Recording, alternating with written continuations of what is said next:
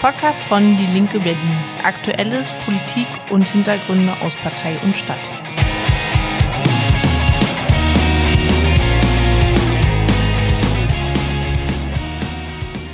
Herzlich willkommen zum Podcast der Linken Berlin. Heute Tag acht oder neun nach der Wahlwiederholung, die sehr seltsam war. Und wir haben einen Gast heute im Studio. Das ist unsere Landesvorsitzende Franziska Brüchzi. Hallo. Hallo zusammen. Hallo Franzi. Johannes ist auch da, Tarek ist diesmal leider nicht da. Wir werden aber jetzt mit unserer Landesvorsitzenden zusammen eine kleine Wahlauswertung vornehmen und uns diese Wiederholungswahl nochmal ganz genau unter der Lupe anschauen. Und da hätte ich erstmal eine allererste Frage an dich, Franzi. Wie hast du es empfunden, diese Wahlwiederholung? Ja, na erstmal war es eine große Herausforderung, weil wir schon wieder Winterwahlkampf hatten. Als das Bundesverfassungsgericht ähm, geurteilt hatte, hatten wir ja sehr wenig Zeit. Und am 2.1. zu starten mit Plakate hängen und äh, mitten in dieser Zeit, das war schon eine große Herausforderung für die Teams, glaube ich.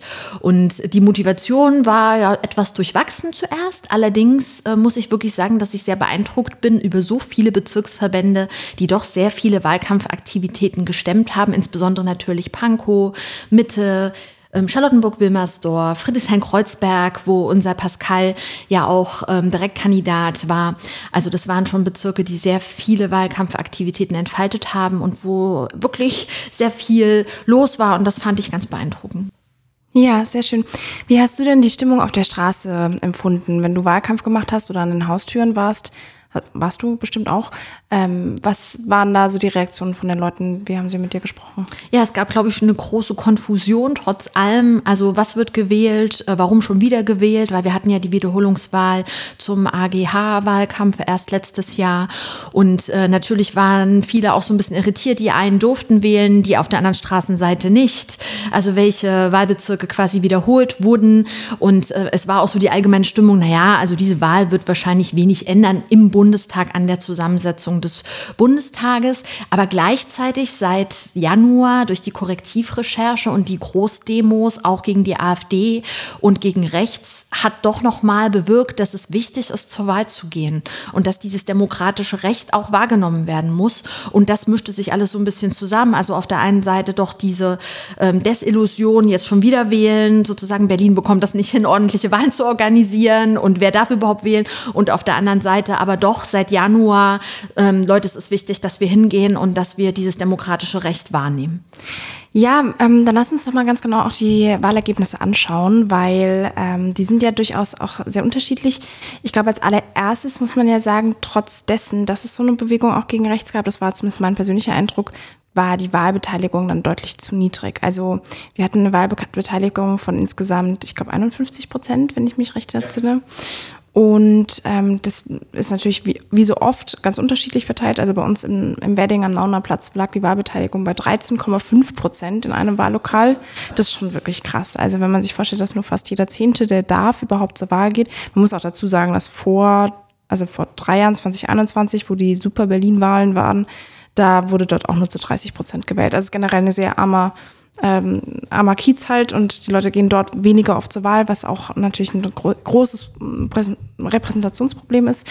Aber ähm, genau, da, da hat es nochmal so ganz besonders reingehauen. Und mein Eindruck war eben bei einer großen Bewegung gegen rechts, wo ja auch irgendwie von der Bühne bei der, bei der Demo da vor äh, drei Wochen noch gesagt wurde, wir müssen in jedem Fall jetzt wählen gehen, ähm, lag dann die Wahlbeteiligung an sich eigentlich schon ein bisschen zu niedrig, oder nicht? Also es war auf jeden Fall äh, nicht zufriedenstellend. Also diese Wahlbeteiligung ist ein absolutes Problem. Man muss natürlich sagen, dass 21 haben wir ja drei Wahlen kombiniert gewählt, also Bundestag, Abgeordnetenhaus und BVV. Und diesmal ähm, war es eben eine Wiederholungswahl, wo es wirklich ähm, wenig, insgesamt wenig Output und wenig Effekt gab. Trotzdem ist es natürlich so, dass traditionell bürgerliche Kieze immer zur Wahl gehen und dass diejenigen, die insbesondere eine schwierige soziale Situation Informationen haben, ähm, oftmals gar nicht informiert sind, leider, und äh, ihr Wahlrecht weniger wahrnehmen. Und das ist für uns als Linke auch eine große Aufgabe, gerade in diesen Kiezen, ähm, wo völlig klar ist, da gibt es verschiedene Bedarfe, worum wir uns ja auch insbesondere kümmern wollen, Benachteiligungen, dass wir hier dafür werben, bitte nehmt euer Wahlrecht wahr und ähm, dass das auch eine Chance ist, äh, dass es auch eine Chance ist ähm, auf politische Repräsentation und dass diese, um diese gerungen werden muss. Und dieses Problem ist ja schon ganz lange, dass wir eine Spreizung quasi auch bei der Wahlbeteiligung haben. Und man muss ja auch leider sagen, dass es auch an der Wahlbeteiligung lag, dass wir unser viertes Bundestagsmandat leider nicht halten konnten, sondern dass unser Pascal Meiser, der wirklich eine hervorragende Arbeit gemacht hat, gerade im Bewerkschafts- und ähm, Arbeitsbereich, ähm, dass wir dieses Listenmandat leider ähm, abgeben mussten an Hessen, ähm, weil die Wahlbeteiligung so niedrig war. Also das heißt, es be bewegt doch etwas. Es gibt da einen realen Effekt und das ist wirklich bitter, weil Pascal so ein toller Bundestagsabgeordneter ist. Ja, das stimmt. Man muss dazu sagen, wir haben das Mandat trotzdem als Linke behalten, aber es ist eben ähm, an die hessische Linke gegangen. Das sind auch diese Kuriositäten der Bundestagszusammensetzung. Aber sag mal, Franzi, wer glaubst du war der absolute Gewinner in äh, dieser Wiederholungswahl? Ja, das ist ja leider das ganz Bittere, dass trotz der Mobilisierung gegen rechts die AfD eigentlich äh, also, oder faktisch durch die absoluten Stimmen der Wahlgewinner ist und dann natürlich auch die CDU. Also das heißt, dass es sich schon faktisch um einen Rechtsruck handelt, den wir hier zu verschmerzen haben und dass trotz dieser klaren Politisierung und auch ähm, dieser großen Bewegung gegen rechts die AfD in absoluten Stimmen nochmal zulegen konnte. Und das ist wirklich verheerend und das ist ein absolutes Warnsignal. Es gab einzelne Wahllokale auch im Ostteil der Stadt, äh, wo, glaube ich, 30 Prozent ähm, AfD gewählt haben. Und die AfD, wie gesagt, zum Beispiel auch in Steglitz-Zehlendorf, wo die Frau Malsack-Winkemann, die ja aktuell im Knast sitzt, wegen Verdacht einer terroristischen Vereinigung, weil sie sich beteiligt haben soll an einem Umsturzversuch mit der Reichsbürgerbewegung. Da ist sie ja sozusagen in Untersuchungshaft, dass sie ihre Stimmen nochmal verdoppeln konnte in dieser Situation. Und ähm, das, das krass, ist natürlich ähm, wirklich verheerend. Ja, ja. Die Linke hat ja dazu gewonnen, tatsächlich überraschenderweise. Man mag es gar nicht mehr so glauben, dass man am Wahlsonntag als linke Mitglied äh, bei der Wahlparty steht und dann steht da plötzlich ein Plus da, wo dieser rosa Balken ist. Es ist auf jeden Fall sehr seltsam. Wie schätzt du denn das Ergebnis der Linken ein, Franzi? Also erstmal habe ich mich sehr gefreut und dass dieses Ergebnis auch von unseren WahlkämpferInnen und natürlich von unseren Wählerinnen und Wählern ähm, erkämpft worden ist. Das finde ich hervorragend. Also es hat ja, also eigentlich, ehrlich gesagt, sind wir in diesem Wahlkampf ja doch etwas äh, verhalten gestartet und ähm, auch mit einem realistischen, mit einer realistischen Erwartung. Und dass es uns dennoch gelingt, auch in den Wahllokalen, die wiederholt wurden, 0,7 Prozent zuzulegen, das ähm, hat eigentlich niemand erwartet. Und ähm, das ist erstmal ganz positiv. Und ähm, da bedanke ich mich auch nochmal bei allen, die Wahlkampf gemacht haben in diesem Winter und auch im Januar direkt gestartet haben mit dem Plakate hängen und und in vielen Bezirksverbänden wirklich nochmal Haustürwahlkampf gemacht haben. Und wirklich dieser Haustürwahlkampf, der war ja so intensiv wie niemals zuvor in so vielen verschiedenen Kiezen, sogar in Ahrensfelde und in Friedrichshagen und im Wrangelkiez und auf der Mierendorfinsel und im Leon-Jessel-Kiez. Also überall wurde dieser Haustürwahlkampf gemacht und äh, das äh, finde ich bemerkenswert. So. Und dass dieses Ergebnis dann dabei rauskommt, daraus können wir viel lernen und müssen wir viel lernen für die kommenden Wahlkämpfe, weil wir ja direkt eigentlich fast nahtlos im Europawahlkampf sind und natürlich auch die Ostlandtagswahlen ähm, anstehen in Brandenburg, in Thüringen und Sachsen. Und ich glaube, dass es für uns als Linke sehr gut ist, auch zu gucken, wenn wir präsent sind, wenn wir vor Ort sind, wenn wir im persönlichen Gespräch in den Kiezen sind, in den aktuellen Auseinandersetzungen im Kiez auch gute Dinge anbieten, Hilfe und Unterstützung anbieten, dass das gesehen wird. Und ich glaube, dass das eine große Erkenntnis auch aus diesem Wahlkampf ist. Ja. Ja, tausend, tausend Küsschen gehen auf jeden Fall raus an unsere Wahlkämpferinnen, die so viele Treppenstufen ja, erklommen also ohne haben. euch wäre das so nicht möglich gewesen. Ja, das ist so, schön. Ja. ja. auf jeden Fall. Wir haben auch bei uns, also ich bin ja aus, aus Mitte und wir haben ähm, in dem Kiez, in dem die Wahlbeteiligung so niedrig war, da hat ein äh, Genosse von uns Ähm, Brian hat zwei, ganze zwei Wahllokale komplett mit unseren Flyern in den Briefkästen gesteckt. Und äh, man sieht es auf jeden Fall in den Wahlergebnissen, dass da ein deutliches Plus ge gewesen ist. Also da kann sich vor allem auch nochmal unser Genosse Brian auf die Schulter ja. klopfen. Dafür ist wirklich toll. Also es, ich fand, fand auch, wie du gerade gesagt hast, Franz, ich fand es total ähm, auch berührend zu sehen, wie, äh, wie aktiv die Genossen dabei sind und wie viel, ähm, ja, wie viel Motivation und wie viel Herzblut da äh, schon wieder reingesteckt wurde in diesen Wahlkampf. Ähm, in einer Situation, wo man sich ja denkt, so, okay, das äh, quasi der dritte Wahlkampf innerhalb von ähm, zweieinhalb Jahren und, äh, und schon wieder im Winter und so weiter. Und dann ist da irgendwie diese Situation mit Sarah Wagenknecht, bla bla bla bla. Und eigentlich ähm, ist das alles nicht so ähm, äh, möchte man meinen, sind die Umstände nicht so schön, aber man merkt, es ist ein Ruck durch die Partei gegangen, dieser Erneuerungsprozess, ähm, der findet wirklich statt und das, be das bedeutet auch, dass die Genossinnen und Genossen, die äh, länger auch mal nicht äh, so aktiv dabei waren, dass die plötzlich wieder Lust ähm, bekommen haben, auch, auch mitzumachen und natürlich viele Neumitglieder auch, äh, wo das jetzt eine tolle Gelegenheit war, die auch ähm, mit dazu zu gewinnen. Das war, war bei uns zumindest im Wedding tatsächlich so, dass da einige von unseren neuen Genossinnen auch ähm, richtig mit dabei waren und mit angepackt haben. Das war, war schon echt schön. Hast du, als du die Wahlergebnisse genauer angeschaut hast, einen Kiez oder ein Wahllokal gehabt, wo du gesagt hast, wow, das ähm, fandest du nochmal besonders interessant? Ja, also wir haben leider, oder was heißt leider, aber wir haben natürlich schon beobachtet, ähm, dass ähm, sozusagen in der Innenstadt, äh, dass es da einige Kieze gab, wo wir wirklich sehr gute Ergebnisse auch wieder erzielt haben. Und ähm, also weiter draußen, jetzt bei mir, zum Beispiel in meinem Bezirk Stieglitz-Zehlendorf, da war das natürlich schon so, dass wir leider in manchen Wahllokalen auch wieder, sag ich mal, eher durchschnittliche Ergebnisse hatten. Also das heißt, dieser Trend hat sich ein Stück weit auch fortgesetzt, dass da, wo viel Mobilisierung war, viel Haus Haustürwahlkampf war, ähm, dass da natürlich auch die besseren Ergebnisse erzielt wurden. So ganz pauschal kann man das natürlich nicht sagen, aber ähm, also für uns ist es eine Aufgabe, eine Aufgabe, dass wir zum Beispiel auch in den Großsiedlungen, wo eben die Wahlbeteiligung traditionell niedriger ist, wo die soziale Lage auch verheerender ist, dass da die Linke auch gebraucht wird und dass wir da ein Augenmerk drauf legen.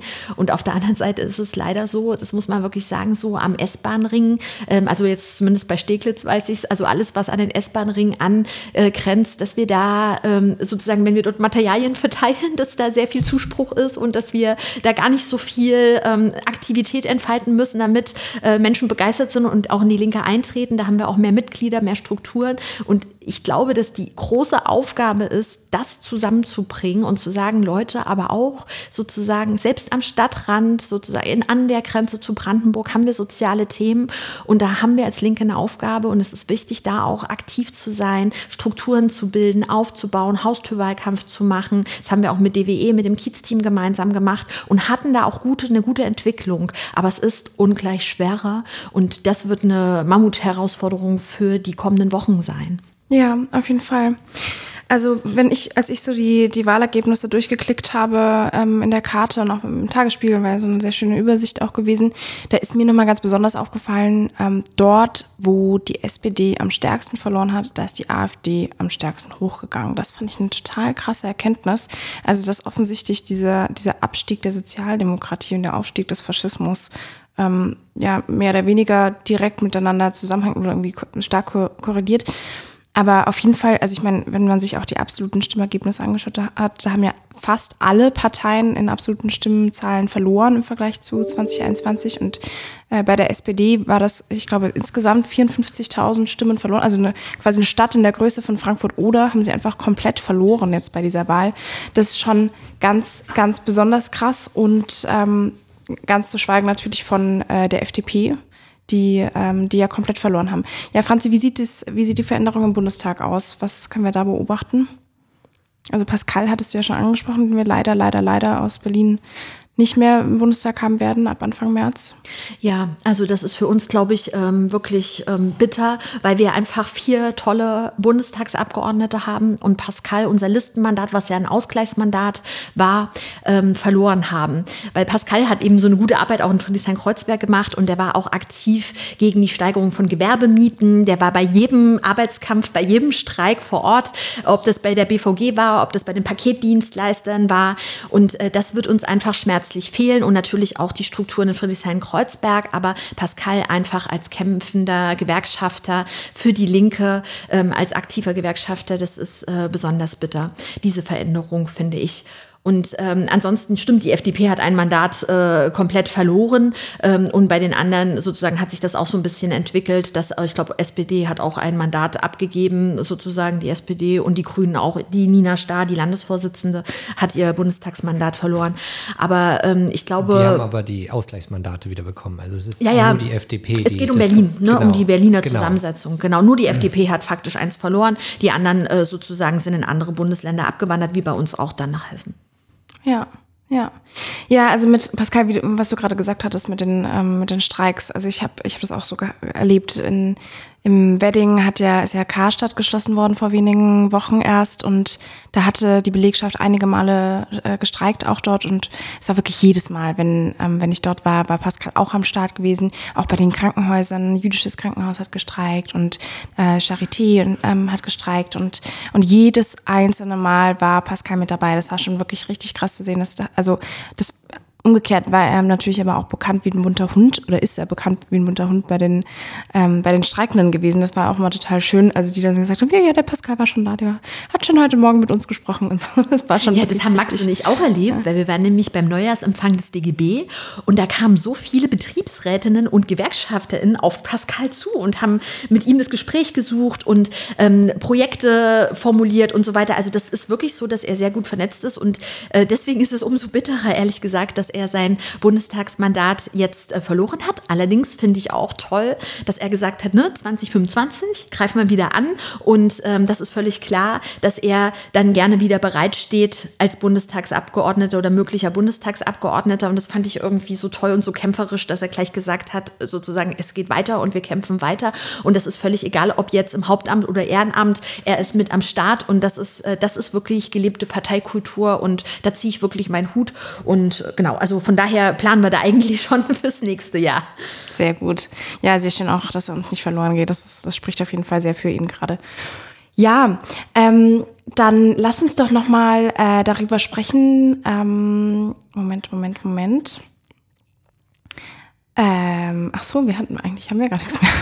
nee, wir sind da schnell durch die Sachen durchgegangen. Insofern können wir vielleicht uns noch mal ganz kurz ähm, zu den Wahlergebnissen jetzt über die Linke hinaus widmen. Also ich meine, ihr habt jetzt schon erwähnt, ne, die, die SPD hat irgendwie verloren, äh, die FDP hat verloren, die Grünen haben interessanterweise nicht so krass verloren. Also vielleicht, ähm, was, was ist denn so deine Einschätzung, warum es äh, die, die SPD so krass trifft und die FDP und äh, die Grünen nicht? Oder vielleicht können wir darüber zusammen auch ein bisschen diskutieren. Also ich glaube, dass die Unzufriedenheit mit der Ampel auf jeden Fall ein Leitmotiv auch in den Gesprächen mit den Menschen war. Also zumindest am Infostand habe ich das wahrgenommen, dass es da eine ganz, ganz große Unzufriedenheit gibt. Und ähm, dass egal, ob das jetzt mit dem Haushalt war, der gerade so beschlossen werden konnte, ähm, dass es äh, noch keine Lösung gibt äh, mit den Klimainvestitionen, ähm, insgesamt äh, das Thema Heizkosten, das Thema Mieten, das Thema äh, Kosten allgemein, also Inflation Migration, das waren, das waren so Themen, die sind eigentlich fast in jedem Gespräch aufgeploppt und eben diese große Unzufriedenheit. Und ähm, ja, die SPD, ähm, das haben sie ja so ein bisschen auf Landesebene so ein bisschen kommentiert. Ja, das ist ja keine Aussage, nicht repräsentativ und der Bundestrend, das können wir überhaupt nicht sagen. Aber die SPD hat ja wirklich in den wiederholten Wahlbezirken acht Prozent nachgegeben und verloren. Das ist eigentlich verheerend. Das ist wirklich verheerend. Und äh, ich hatte das ja vorhin auch schon so ein bisschen angesprochen. Also ähm, auch wenn wir jetzt ein kleines Plus haben, wie also 0,7 Prozent, ähm, diesen Verlust, dieser Verlust ist eigentlich den Rechten zugute gekommen, also insbesondere der AfD in absoluten Stimmen sogar und auch der CDU. Und da, ähm, da wurde es aufgefangen. Natürlich ist die Wahlbeteiligung ähm, noch mal geringer gewesen. Das heißt, es, man kann es nicht eins zu eins so einschätzen, aber also in, im Sinne einer Wählerwander, Wählerinnenwanderung. Aber man muss sagen, dass die Tendenz und wenn es nur eine Tendenz ist, eigentlich verheerend ist, dass ähm, dieses Lager im Prinzip, dieses progressive Lager ähm, ganz schön nachgegeben hat und ähm, dass es diesen Rechtsruck gibt. Und das haben wir ja auch schon in der letzten Wiederholungswahl zur Abgeordnetenhauswahl gesehen, dass die CDU eigentlich felsenfest im Sattel sitzt, obwohl sie so wenig anzubieten hat hier in Berlin und obwohl hier rassistische Narrative äh, bedient werden und auch kein guter Haushalt vorgelegt wird und große Sparmaßnahmen jetzt weiterhin anstehen. Also es gibt so viele Kritikpunkte und dennoch gibt es einen Drive äh, sozusagen ins Konservative, sogar bis ins rechtsextreme Lager bei, mit der AfD. Und das ist äh, wirklich besorgniserregend dass wir das nicht schaffen, eine, äh, eine gute linke Erzählung auch von Vergesellschaftung, von Gemeinwohl, von Solidarität aufzubauen, wo deutlich wird, das ist eine gute Alternative auch zur Ampel. Ja, du sagst jetzt gerade, obwohl äh, nur rassistische Narrative angeboten werden, also eigentlich kann man vielleicht sogar sagen, gerade weil, also ne, die eine wirklich konkrete Verbesserung für das Leben bietet die CDU mit ihren, also für die Otto Normalbevölkerung, wenn man so möchte, gar nicht an, aber eben zumindest eine, eine, eine Scheinlösung, die man sagt, okay, die Ausländer sind schuld, die nehmen, einem die, die nehmen einem die Steuergelder weg, die kriegen alle die ganze Kohle und so weiter. Und da reitet die CDU ja natürlich auf mit. Ich finde halt auch wirklich, also die, also man sieht wirklich, wie, wie krass die SPD verloren hat, die so am, der, der stärkste Verlierer ist, so an der sozialen äh, Schieflage. Und bei der FDP wiederum, glaube ich, hat der Verlust jetzt weniger damit zu tun, dass die Leute unzufrieden sind mit der Ampel im Sinne von, ah, die machen irgendwie das Leben der Leute schlechter. Also bei der FDP merkt man wirklich, dass eher die Basis halt so krass unzufrieden damit ist. Aus, aus so einer, ich habe das vorhin schon, bevor wir aufgenommen haben, mit Martha besprochen, ne? so dieses, so eine, so eine perverse Verdrehung, die, die wir als Linke oft gar nicht nachvollziehen können, dass die FDP-Wähler sagen, ja, die FDP verkauft sich dort, die macht eigentlich viel zu, äh, die viel zu viel Investitionen in die, in den Staat sozusagen. Der Staat interveniert zu stark in die Wirtschaft und eigentlich möchten sie am liebsten, dass die FDP gar nicht diese Haushaltstricks von Lindner irgendwie jetzt mitmacht und so weiter. Also das ist so, sie verliert aus ganz anderen Gründen, als jetzt die SPD verliert, würde ich sagen.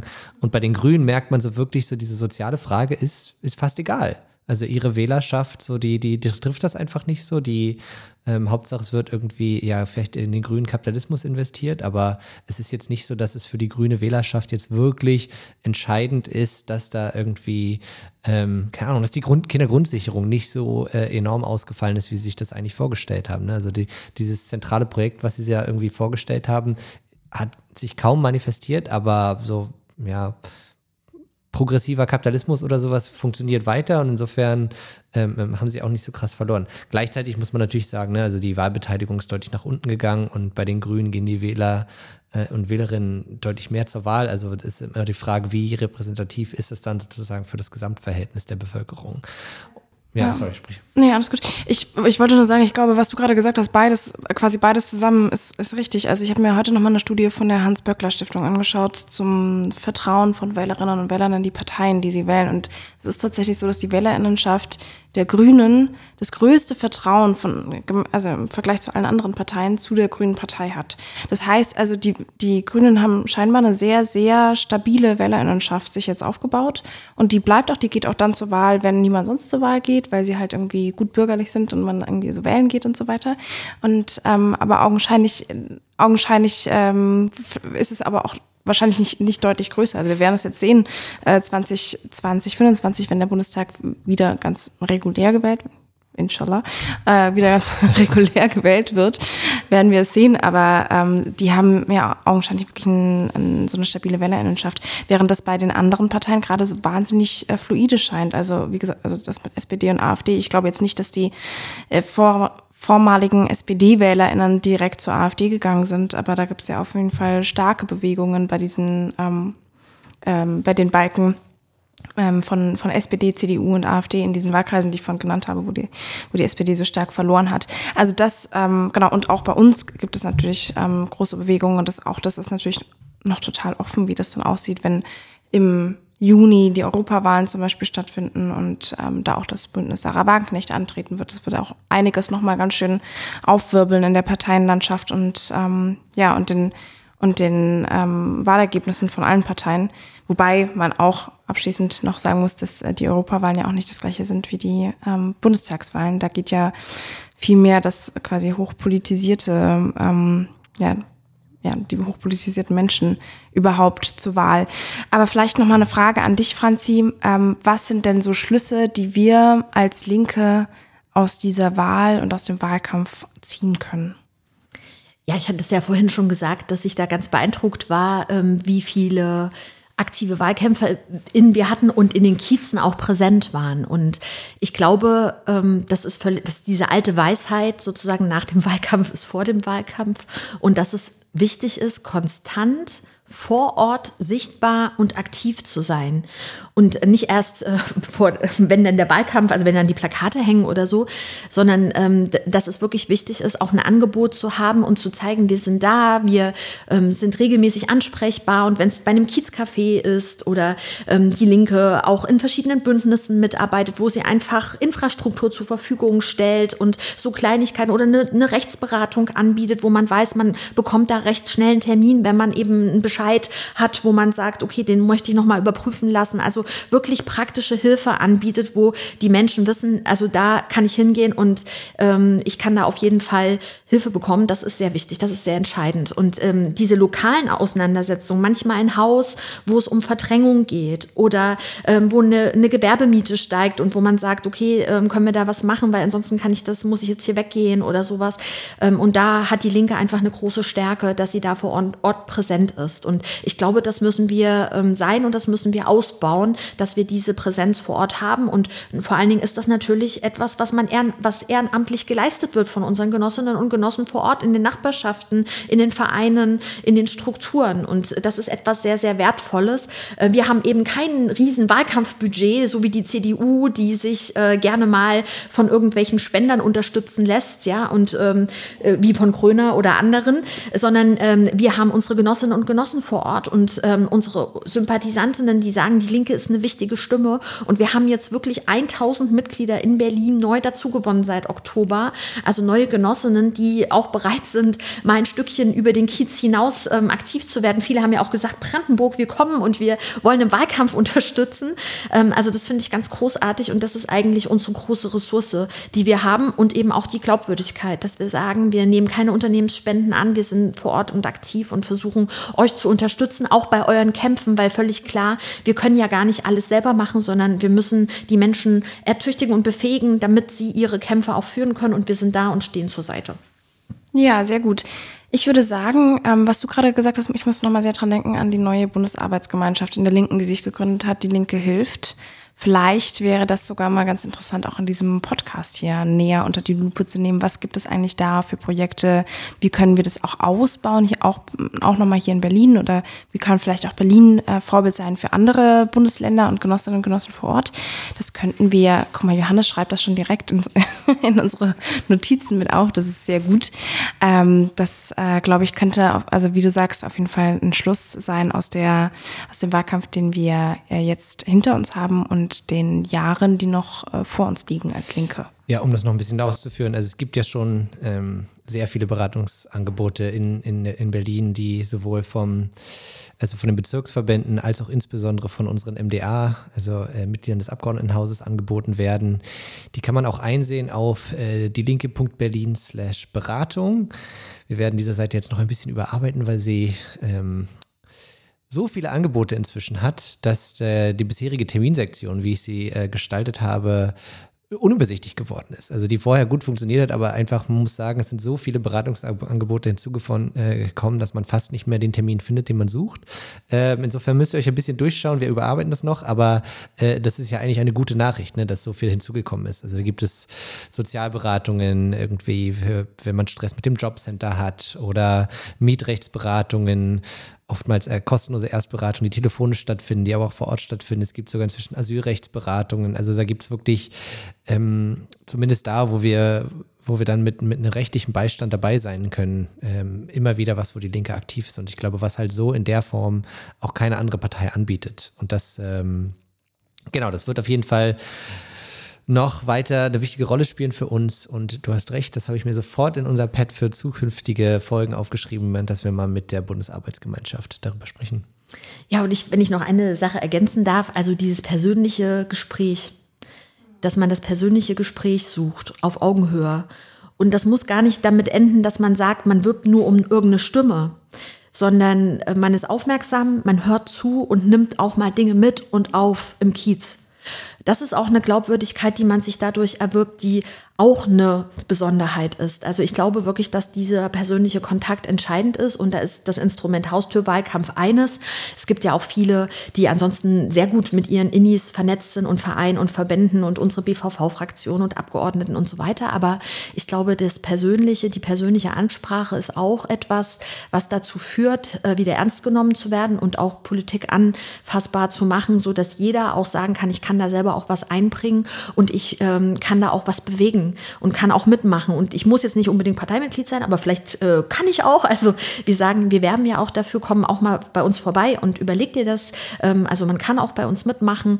Das ähm, ist, glaube ich, schon sehr wertvoll. Und auch diese Frage, die wir vorhin diskutiert haben, wie können wir politische Aktivität auch in Großwohnsiedlungen, in schwierigen Kiezen ähm, wieder mehr in den Fokus stellen und sagen, wir interessieren uns für die Menschen vor Ort, die ähm, besondere Belastungen haben, die eine besondere Herausforderung Herausforderung haben, belastete Kieze, wo auch viel Armut ist, wo ähm, auch eine Hoffnungslosigkeit ist. Und genau da gehört die Linke rein. Das ist sozusagen wichtig, dass wir, dass wir dort auch einen Fokus setzen und ähm, Beratungsangebote auch dort vor Ort machen. Und dort sind eben auch viele Menschen, die ähm, auch lange schon nicht mehr zur Wahl gegangen sind oder eben kein Wahlrecht haben, weil sie gar nicht die deutsche Staatsangehörigkeit haben, wo, wo wir uns ja auch einsetzen. Wahlrecht für alle, zu sagen, Menschen, die hier schon jahrelang leben, ähm, die müssen auch die Möglichkeit haben, mitzubestimmen und mitzuentscheiden. Also all diese Themen auch zu, zu bündeln, vor Ort und aktiv zu sein, das Gespräch zu suchen. Und das macht uns Linke aus. Und ich glaube, da müssen wir unsere Aktivitäten auch weiterhin ähm, verstärken. Ja, ja, ich fand es, also dazu nochmal, was du gerade gesagt hast zu den Haustürgesprächen, das ist ja auch wirklich so schön, wenn man das macht, wenn es nicht im Wahlkampf ist. Also was, was einem da an Sympathie plötzlich entgegenschlägt von Leuten, die sagen, oh krass, ihr wollt ja gar nicht nur meine Stimme, sondern ihr interessiert euch auch wirklich für mich. Und passend dazu, ich hatte vor ein paar Monaten mal mit einem Genossen gesprochen aus Dublin. Ähm, der ist dort bei Sinn Fein, also bei der ähm, einer der linken Parteien in, ähm, in Irland. Und der ist Kandidat äh, für das Nationalparlament in Irland und die wählen, ich glaube sogar dieses Jahr. Ich muss das nochmal genau anschauen, aber ich glaube, ich glaube schon. Und der hat in den vergangenen Jahren, ähm, hat er wirklich jeden einzelnen, jeder einzelnen Haushalt in seinem Wahlbezirk persönlich besucht, äh, mindestens einmal und ist quasi, hat mit allen möglichen Leuten dort gesprochen und ähm, hat auch, also was der mir erzählt hat, was der auch dadurch mitgenommen hat in die politische Praxis, also was, was ihm dann an auch Problemen und so weiter berichtet äh, wurden, die er dann direkt angehen konnte auch auch weiterleiten konnte. Also ich glaube, da kann man, ähm, da machen wir schon sehr viel in, in diese Richtung und das, ähm, genau, das lohnt auf jeden Fall total mit den Menschen zu sprechen, einfach weil man auch so viel über seinen eigenen Kiez erfährt und ähm, ja, die Leute auch merken, dass man, dass man das nicht nur macht, weil es irgendwie um, um die Wahl geht, sondern weil äh, es ihnen auch, weil es uns auch wirklich um die Personen geht, die da leben. Das ist doch ein schönes Schlusswort, oder? Ja. Ja. Dann ganz lieben Dank an dich, Franzi, dass du dabei warst. Sehr schön. Ja, danke an euch. Und äh, freuen uns dann das nächste Mal möglicherweise über die linke Hilfe zu sprechen. Danke, Martha. Danke, Franzi. Ja, bis bald. Tschüss. Tschüss. Das war der Podcast von Die Linke Berlin. Aktuelles, Politik und Hintergründe aus der Partei und Stadt.